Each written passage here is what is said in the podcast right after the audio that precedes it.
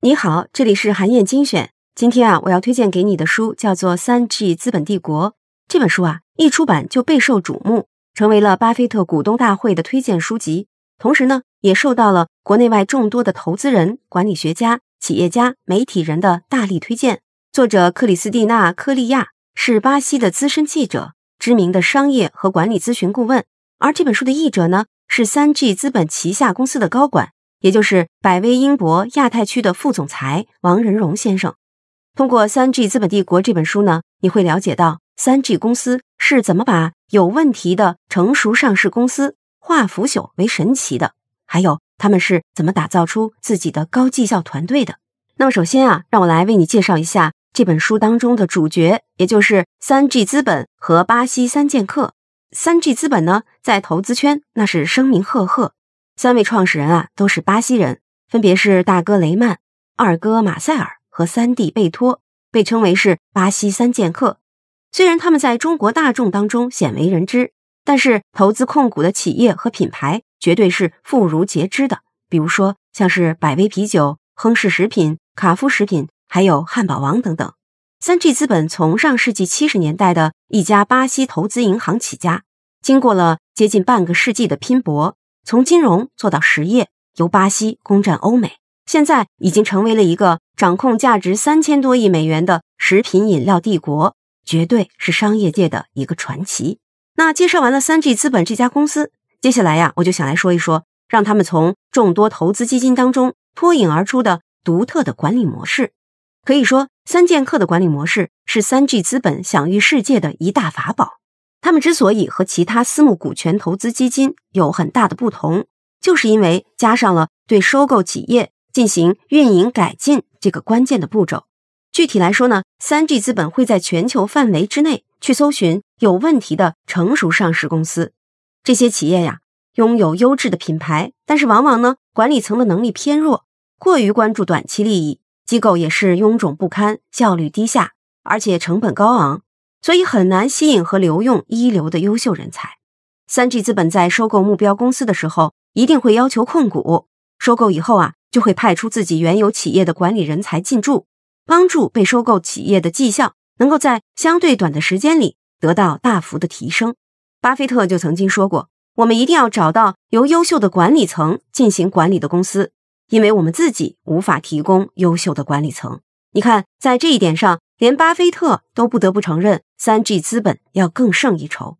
那么，三 G 资本在不断发展壮大的过程当中，是如何源源不断的提供如此高绩效的人才团队的呢？那接下来呢，我就为你来介绍一下他们发现、培养、选用人才的方法。三 G 资本一直都认为啊，人才是运营改进当中最为重要的因素。相信你也会同意这一点。优秀员工成就伟大公司。这个道理接受起来非常容易，但是做起来却很难。那么，三 G 资本是如何做到的呢？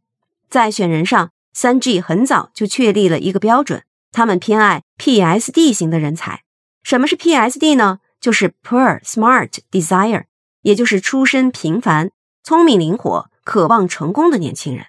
公司啊，不看在职时间的长短，完全凭借个人能力和贡献来进行业绩考核与奖励。最能干的百分之二十的人才呢，可以获得百分之七十的奖金，而且还有机会成为合伙人，分享公司的成长所得。比如说，一位叫若泽的小伙子，就是一个典型的 PSD。他原来跟着自己的父亲卖肉，中学都没毕业。十六岁的时候呢，因为偶然的机会进入到三 G 公司做勤杂工。他白天工作，晚上补习，在公司里的职责是帮助大家买午饭，有时候呢。还要帮雷曼先生回家去拿网球拍。若泽才干了几个月，就体会到了干得好就能多拿钱这个简单的规则呀，在三 G 公司是非常明确的。所以呢，若泽就主动承担起越来越多、越来越复杂的工作。他会多求教、多担责，而且呢，在业余时间一点点补课。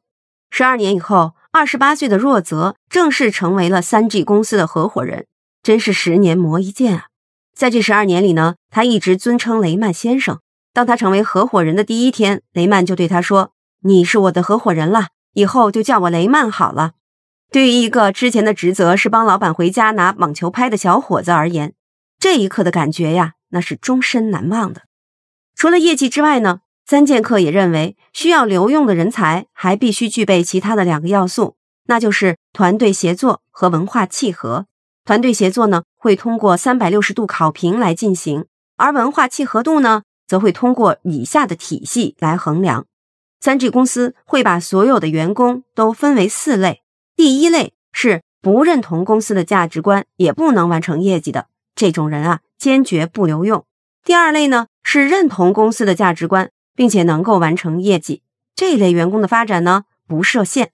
第三类是认同公司的价值观，但是没能完成业绩，这类员工啊就需要管理者进行讨论，是否应该调整他们的工作岗位和内容。第四类呢是不认同公司的价值观。但是能顺利完成业绩，这一类员工啊，通常是管理者最难抉择的。他们已经习惯了独自完成工作，不喜欢和团队一起合作。在工作的过程当中呢，和其他员工时而亲近，时而敌视。可是他们的能力确实能够保证工作的完成啊！你作为管理者，让他们离开，似乎显得不合情理、不近人情。那到底要怎么办呢？三剑客的做法是啊，对于这类人。一定要让他们离开，千万不可惜。因为完成业绩固然很重要，但是这类员工的存在很可能会摧毁公司开放、轻松、互相信任的文化。这种文化氛围是公司现在和未来取胜的必要保障，所以一定要好好的来保护。我作为一名管理者呢，对于这一点非常的感同身受。战卢也是一家开放、轻松、互相信任的组织，对于我们来说。员工的某些品质，比如正直、当责感、追求卓越的价值观、合作精神，这些不是给予大量企业培训就可以做到的，更像是与生俱来的。那文化契合度是非常重要的选人指标，在这一点上，应该和整个管理团队达成共识，没有商量的余地。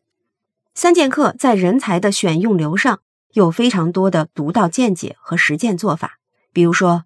建立经营体系、可变薪酬的激励考核方式、培养接班人的因材项目、建立人才工厂、设立人才成长股等等，你可以通过阅读《三 G 资本帝国》这本书一一领略。《三 G 资本帝国》这本书呢，我认为无论是对于已经身为管理者的人，还是对初入职场的新人，都非常具有启发性和实用性。